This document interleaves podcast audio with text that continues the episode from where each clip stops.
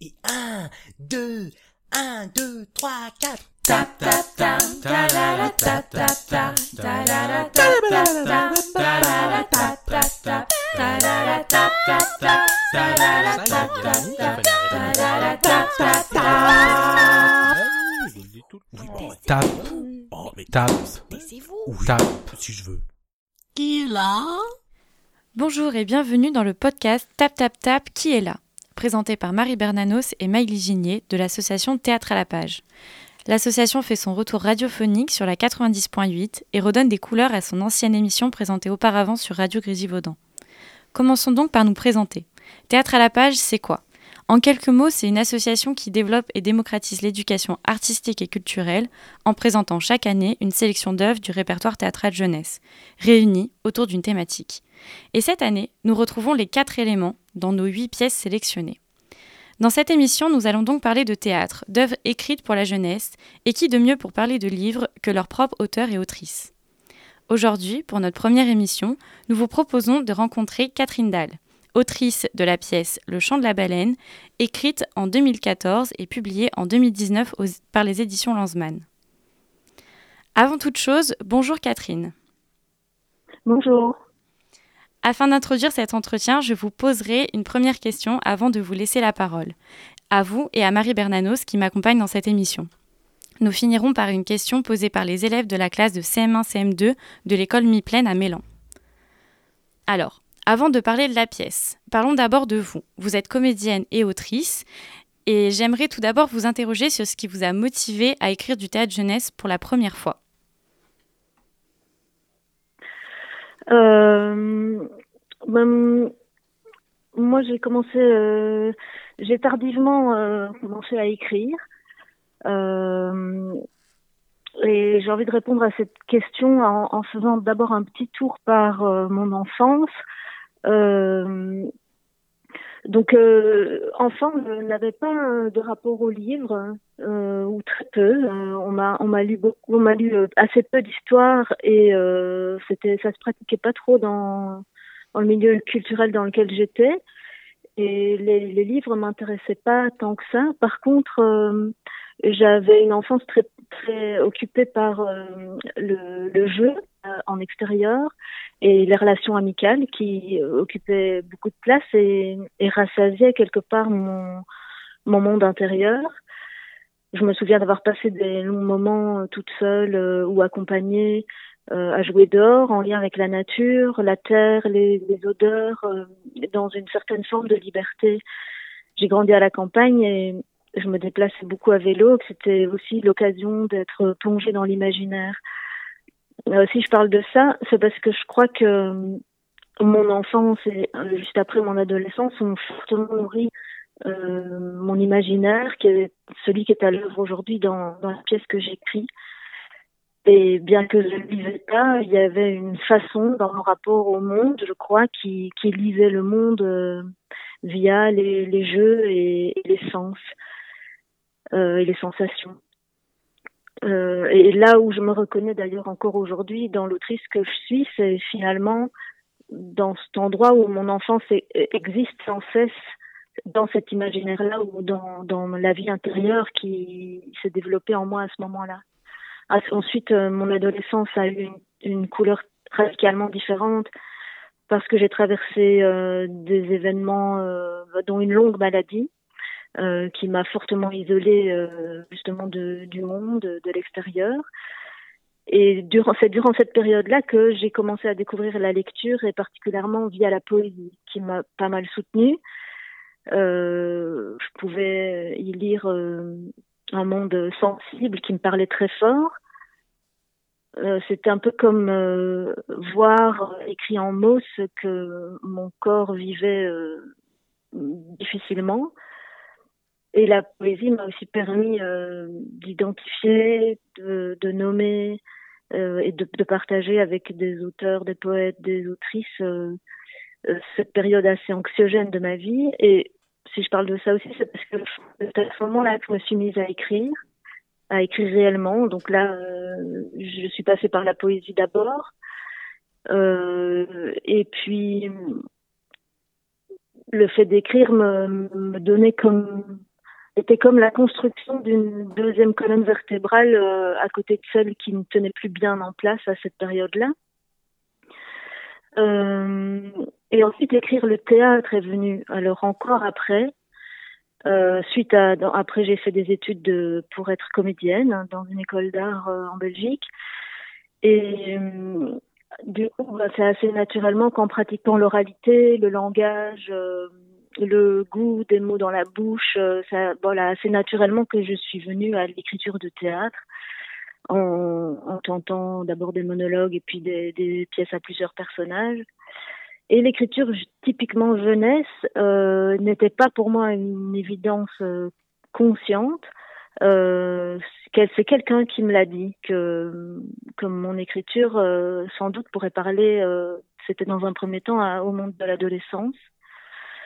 Et c'est comme ça que j'en ai pris conscience. Donc finalement, euh, j'ai plus le sentiment que parce que je me sens très connectée à un imaginaire euh, né dans l'enfance, euh, euh, qui a grandi et s'est nourri dans l'adolescence, que je, je reste très fortement ancrée là-dedans, que c'est là surtout que je vais chercher ma source d'écriture.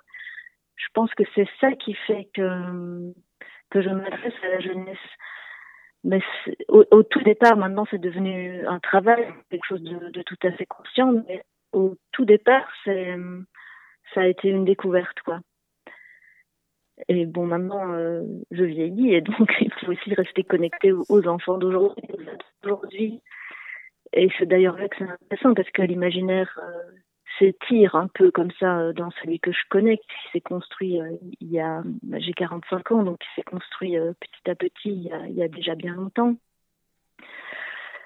Et, et, mon vécu et mon imaginaire ne suffisent pas. Il faut, il faut, il faut, il, faut toujours rester connecté avec la réalité maintenant. Mais ma boîte à outils s'est construite comme ça, j'ai envie de dire. Eh Est-ce ben, que je réponds à votre question? Oui, elle est, euh, vous avez très très bien répondu à, à ma question et, et merci de, de tous ces, de, de tous ces détails et ce témoignage que vous nous offrez. Euh, du coup, on va partir, on va partir du coup euh, plus dans votre travail autour de la pièce qui fait partie de notre sélection, euh, du coup, le chant de la baleine. Euh, nos auditeurs et auditrices vont pouvoir écouter euh, un premier extrait de la pièce qui se trouve être la rencontre entre Ethel, 7 ans, et Victor, 10 ans. Le théâtre, ça s'écoute? On entend au loin comme un chant de baleine. Ethel se bouche les oreilles, Victor écoute, semble interpellé. Ethel voit Victor, il se regarde, elle retire les mains de ses oreilles. Victor. C'est quoi? Le chant s'estompe, Ethel. T'entends? C'est quoi? T'entends vraiment? Oui, c'est quoi? Je ne sais pas. Des usines? Il n'y a pas d'usine ici. J'habite en face. Ce que je sais, c'est qu'il n'y a pas. Tu n'as pas le droit de voler les fleurs des autres. Il n'y a pas d'usine.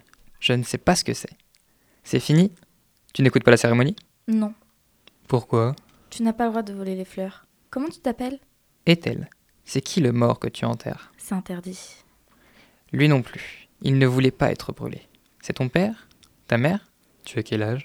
Un mort de loin. Ça porte malheur de voler les fleurs des autres. Il avait quel âge? 68. Il est mort de ça? Oui. Tu es fâché? De quoi? Qu'il est mort? Non. Mort de loin, je te dis. Tu lui as mis quelque chose dans son cercueil? Erk Non. C'est interdit de prendre les fleurs d'un mort. Comment tu t'appelles? On entend comme un chant de baleine, elle regarde Victor. Pas d'usine, ça. Qu'est-ce que tu dirais si je te prenais ce que tu as de plus précieux? Comme quoi? Tes lunettes, par exemple, sans rien demander. Je n'ai pas de lunettes. Imagine. Ethel prend les lunettes de Victor et les enfile sur son nez. Rends-les-moi, ça casse. Ethel limite. Tu n'as pas le droit de voler les fleurs des morts pour les autres morts. Qu'est-ce que tu dirais si je te les prenais? Ça fait mal aux yeux. Rends-les. C'est que pour mes yeux. Rends-les. Qu'est-ce qu'ils ont tes yeux? Rends-les-moi. C'est pas pour jouer. Qu'est-ce qu'ils ont tes yeux? Ils voient flou. Ethel montre quatre avec ses doigts. Tu vois quoi là? Justement, je ne peux pas voir. Rends-les-moi. Ethel, très proche du visage de Victor. Et là? 4. Rends-les-moi, ça casse. Ethel fait 4 avec les doigts devant ses propres yeux à travers les lunettes. Si je mets tes lunettes, je vois comme toi quand tu les mets pas. Bizarre. Grouille, ma mère me fait signe. Ethel joue à lui faire attraper les lunettes. Il dépose son carnet pour tenter de récupérer ses lunettes. Dans le jeu, elle tombe et un verre se casse. Victor les ramasse. C'est malin, bravo. Je vais me faire engueuler à cause de toi. Pardon. Ma mère, là, tu la vois? Tu vois l'état dans lequel elle est? Il est pas de loin, le mort, pour elle. Alors faut pas. Tu crois qu'elle a besoin que j'abîme mes nouvelles lunettes? Je n'ai pas fait exprès. Pardon. Je te préviens, si je dois casser ma tirelire pour ça, t'auras affaire à moi. Il s'en va. Hé, pars pas Plus fort. N'oublie pas de jeter un peu de terre sur le cercueil. Même si tu ne le connais pas, ça lui portera bonheur. Ethel pour elle? C'est important. Comment tu t'appelles? Chant de la baleine, Ethel se bouche les oreilles et s'en va en chantant plus fort. Le carnet reste là, il s'ouvre tout seul. Jusqu'au fond des torrents, on accueille des pierres. À l'ombre des maisons, tournoyer les elfes, ramasser les saisons. Dans le crépitement des crachats des machines, dans les vapeurs grisées des fumées des centrales, des cheminées d'usines. On a tenu en laisse les rayons du soleil, tordu le vent d'été dans la fièvre des forges, et les jeans. Qui nous ont dit tournez, prenez-vous par les hanches. Jusqu'à rougir de honte et jusqu'à en mourir, allez, tournez maintenant. Allez, dans ces charbons. Dans ces charbons.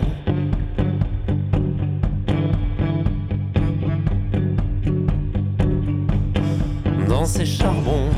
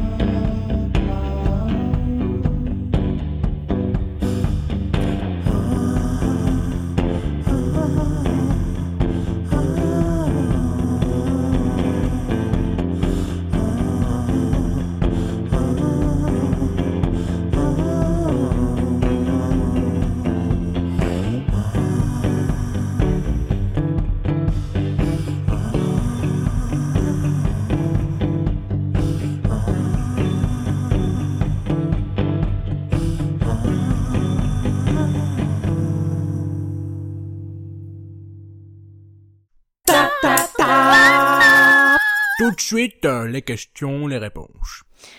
Je laisse la parole à Marie Bernanos qui a une première question concernant le thème de notre sélection sur les quatre éléments et votre pièce. Oui, alors moi, tout d'abord, je voulais dire à quel point, effectivement, comme Maïlis l'a formulé, euh, je trouve ce, ce témoignage des, des, origines de votre écriture vraiment très, très intéressant. Euh, beaucoup d'auteurs disent que plutôt que d'écrire pour l'enfance, ils écrivent depuis l'enfance. Et c'est ça que nous avons Mhm. entendu. Et, et- et l'image de la colonne vertébrale aussi euh, me faisait réagir parce que nous aurons l'année prochaine dans notre sélection une pièce de Stéphane Gioberti où l'on voit une petite fille euh, euh, qui doit changer de corset parce que sa colonne vertébrale est fragile. Et voilà, ça crée des échos avec d'autres univers. Alors, pour ce qui concerne le chant de la baleine, euh, vous avez dit des choses sur votre enfance qui rejoignent peut-être un petit peu cette pièce. J'avais envie de vous demander que, de nous dire quelle est l'origine de, de cette fable, comment vous êtes venu euh, à, à- à l'écriture de, de cette pièce et surtout, enfin surtout, et aussi quel est le rapport qu'elle entretient et que vous entretenez à l'imaginaire des quatre éléments? Alors, euh, donc l'origine de la fable euh, du chant de la baleine, elle est, multiple. Et ce sont, c'est un ensemble de, choses qui ont coïncidé et qui ont fait naître le mouvement d'écriture, j'ai envie de dire. D'abord, il y a le fait euh, d'être moi-même une mère euh, de deux enfants.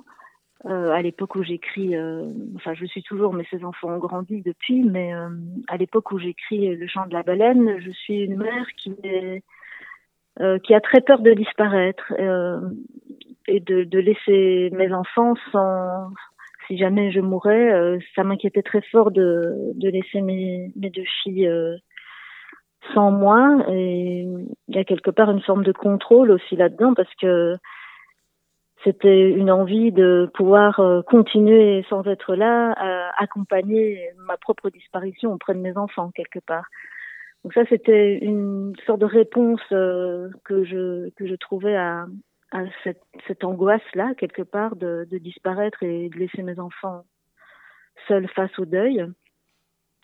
C'était aussi une période pour moi d'un, je vivais moi-même un deuil euh, assez douloureux, mais pas pas le décès de quelqu'un, plutôt euh, une relation qui cesse en fait, euh, la disparition d'une relation, mais avec une personne qui continuait d'être en vie, qui m'a projeté dans dans une espèce de de sensation un peu hors terre, comme ça, comme si j'avais été projetée dans une bulle où le temps se ralentissait et qui correspondait à une sorte euh, de temps du deuil, je crois.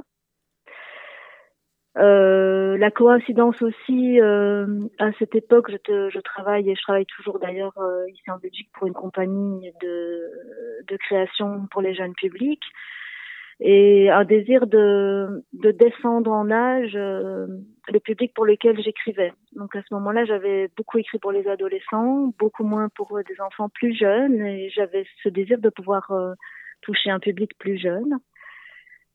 Euh, une autre coïncidence, c'est mon, mon goût pour l'univers de, de Miyazaki, les studios Ghibli, et particulièrement à cette époque-là, ma découverte de Pogno sur la falaise, euh, voilà, pour moi, est-elle euh, est, très proche de cette petite Pogno, même si c'est absolument pas le même personnage. Mais j'ai beaucoup pensé à, à Pogno euh, en écrivant Le Chant de la baleine. Donc ça, c'est un peu les, les choses qui m'ont, qui ont coïncidé à une période de ma vie pour me mettre à écrire Le Chant de la baleine et à écrire sur le deuil. les quatre éléments, ben, c'est à la fois euh, l'enfance, le, rapport qu'on a, euh, dont, je parlais un peu tout à l'heure aussi, qu'on a euh, au dehors, euh, à l'extérieur, qui a un rapport très sensible à la terre, à l'air, à la vitesse, le feu aussi. Bon, j'ai testé pas mal de trucs en étant assez libre en extérieur et les quatre éléments, c'est la force du vivant. Et, ça me semblait euh, très juste euh, de, rendre ces choses-là très présentes dans une pièce qui allait parler du deuil, donc c'est force du vivant auquel euh, il y a moyen de s'accrocher. C'est aussi ce qui est hors les quatre éléments, c'est aussi ce qui est, ce qui peut être en tout cas complètement hors de notre contrôle. il faut faire avec, il faut faire avec la façon dont ils peuvent se démener et, nous, faire plonger dans, des états euh, de panique ou, de peur ou, au contraire de plaisir. C'est aussi des éléments très concrets pour parler, pour parler des sensations et des émotions. Euh, et ils ont en même temps un pouvoir symbolique très fort. Euh, ils peuvent puissamment évoquer le chagrin, évoquer l'amitié, l'amour, et alors, une dernière chose, peut-être, ils font aussi appel à, à une sorte, enfin, via les quatre éléments, je crois que j'ai cherché et tenté de trouver une espèce de personnification de la nature, comme il y en a beaucoup dans l'univers de Miyazaki d'ailleurs, et une forme finalement de magie, euh, qui quelque chose qui, qui nous échappe un peu. Et avec quoi il y a moyen d'entrer en dialogue. En, voilà, j'ai envie de dire, même si ce dialogue euh, va passer dans un univers un peu symbolique peut-être, mais euh, en dialogue avec la vie, je pense. Alors, Et être au contact des éléments, j'ai juste ajouté ceci, euh, c'est quelque chose qui est soutenant, je trouve, l'extérieur, le regarder la mer, se promener dans le vent, voilà, c'est des, choses qui, qui m'apparaissent comme des éléments soutenants dans l'existence.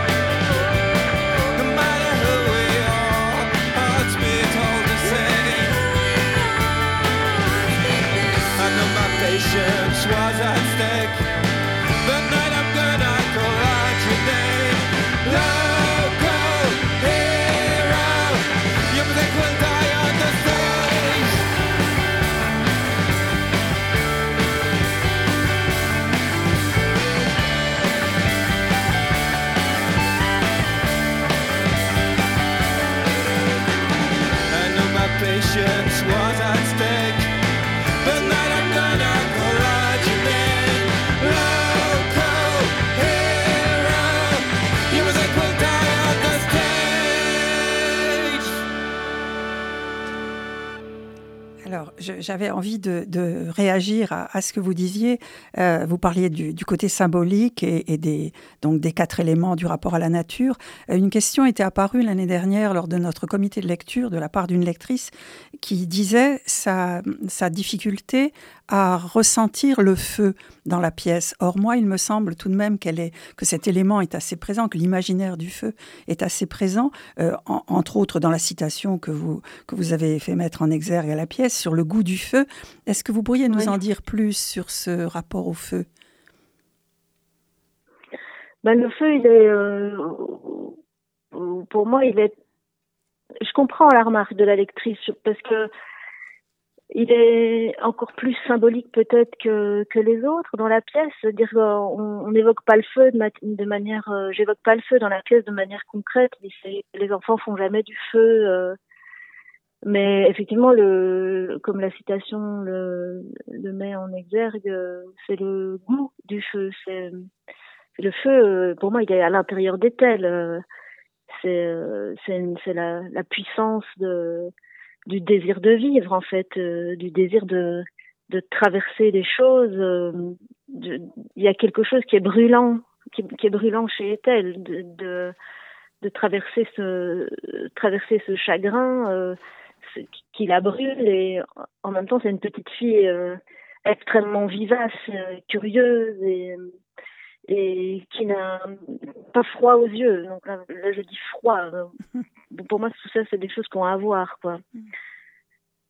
Donc le feu, il, est, il est plus euh, interne et symbolique, mais et, et, et le, ça flambe aussi entre ces deux enfants-là, euh, dans plusieurs, entre Victor et elle, ça flambe au départ euh, dans le sens plus négatif, c'est-à-dire ils, ils peuvent pas, ils peuvent pas de s'entendre, euh, ils, ont, ils doivent s'accorder à un moment donné, puis ça flambe, euh, l'amitié flambe. Pour moi, il y a une sorte d'amitié amoureuse qui, qui, qui, qui, peut, qui peut démarrer. Et voilà, ça fait. Euh, c'est ce que je dirais sur par rapport au feu.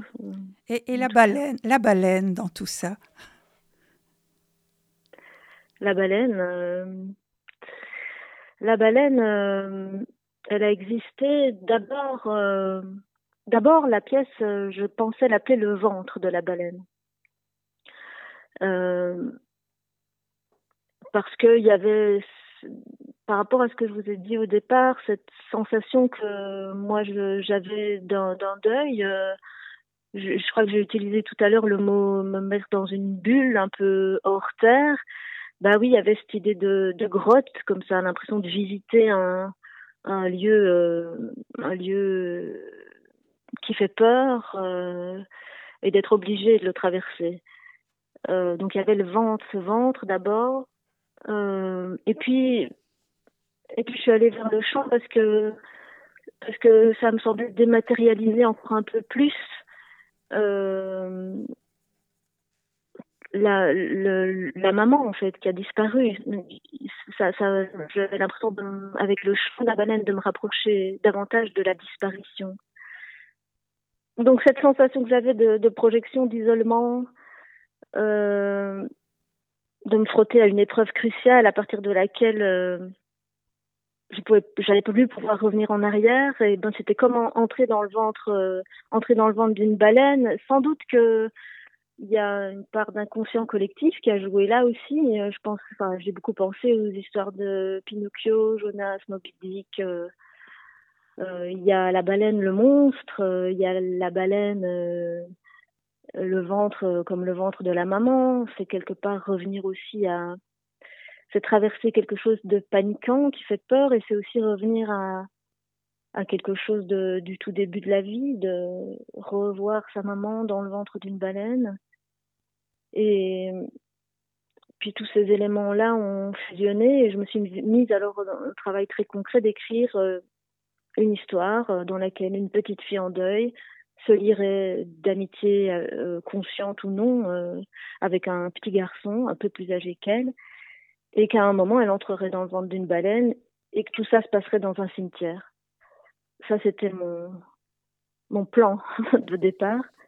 Et le chant serait annonciateur du passage dans une dimension plus onirique. qui pourrait évoquer celle du deuil et créer un, un, espace symbolique, mais quand même concret pour les enfants au sein de la fable et qui serait incarné par cette baleine. Et mhm. tout le reste a été du travail euh, d'écriture, euh, de construction, d'articulation pour que cet ensemble de choses euh, qui se passe dans un cimetière reste crédible.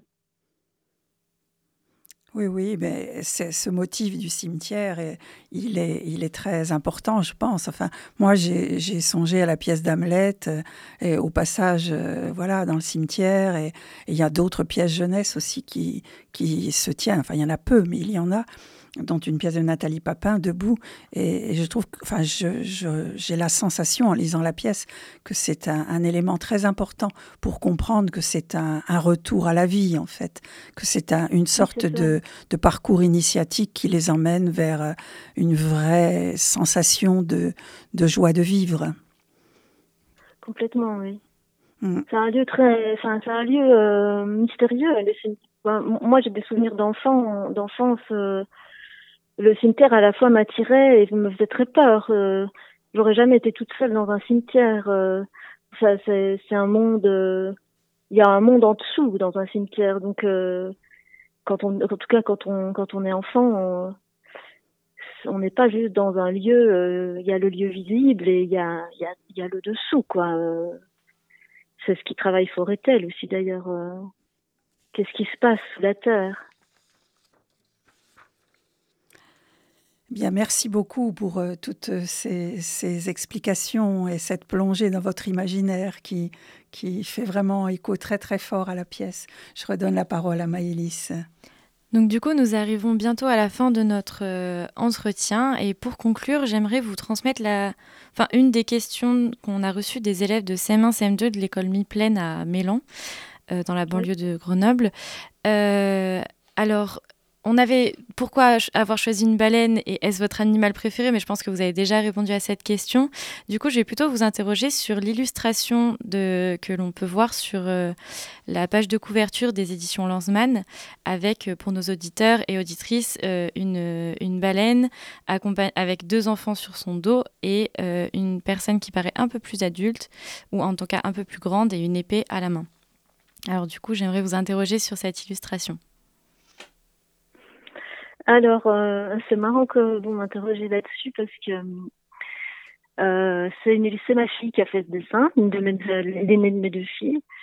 Euh, elle devait avoir euh, 10, 10, ans, 10 ans, 10, 11 ans quand elle a fait ce dessin. Et elle ne connaissait pas l'histoire des chants de la baleine.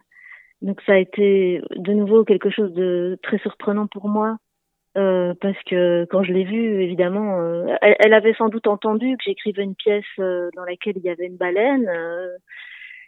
et ce dessin, c'était merveilleux parce que cette baleine, on dirait, on dirait qu'elle vole. et il y a, y a, voilà, deux, deux personnages. Alors bon, on peut se raconter ce qu'on a envie. Du, du, coup, elle ne connaissait pas l'histoire de la pièce, donc elle, elle ne elle ne savait pas qu'il y avait deux enfants, de, un plus grand que l'autre, euh, ne savait pas que c'était l'histoire d'un deuil, et ni que cette baleine était finalement euh, dans un registre euh, symbolique. Et donc elle est là, elle vole, euh, et ses deux enfants, avec... Euh, voilà, je ne sais pas si... Moi, j'y vois, j'y vois Ethel et, et, Victor à la conquête à la conquête de ce carnet, de cette formule magique, de cette aventure de vie, quoi, et de, et de ce deuil. Alors, qui tient l'épée euh, Voilà. moi, je, me raconte que c'est elle qui tient l'épée parce que c'est une petite guerrière. Euh, mais on peut se raconter sans doute plein d'autres choses avec ce dessin. En effet, je pense qu'on peut laisser euh, aussi à, ces chers élèves euh, de l'école mi-pleine se, se, faire euh, leur avis et je pense qu'ils ont déjà essayé parce que les enfants ont une attirance toute particulière aux illustrations qu'on trouve dans les livres. Et d'ailleurs, quand on présente euh, le théâtre, ils ont toujours leur petite frustration de se dire qu'il n'y aura pas d'illustration dans ce texte.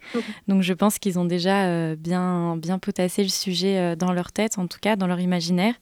Et, mais merci pour cette réponse parce que je la trouve assez, assez poétique et, incroyable cette relation du coup que ce soit un, un dessin d'enfant fait à côté en fait, pas, pas forcément en lien. Euh, alors déjà, euh, merci beaucoup euh, Catherine pour vos réponses. Ce fut un plaisir de réaliser cette première émission avec vous. Donc voilà, je vous remercie. Je vous en prie, merci à vous aussi. Et, moi, j'ai envie de conclure en, en disant que Ethel vient, d'après ce que j'ai pu euh, lire et, découvrir, d'un mot anglais qui veut dire noble. Et je trouve qu'il y a dans ce, dans, dans, ce que vous nous avez dit une forme de, de noblesse qui est, qui est tout à fait à l'image du personnage d'Ethel. Merci beaucoup, en tout cas. Merci à vous. Nous arrivons à la fin de cette première émission de Tap Tap Tap qui est là sur Radio Campus. J'espère que cette émission vous a plu et que vous aimerez écouter les prochaines. Nous nous retrouvons dans deux semaines pour un entretien avec Dominique Paquet sur la 90.8 ou n'importe où, n'importe quand et à n'importe quelle heure en podcast. C'était Marie Bernanos et Maïlie Ginier pour Théâtre à la page. 1, 2, 1, 2, 3, 4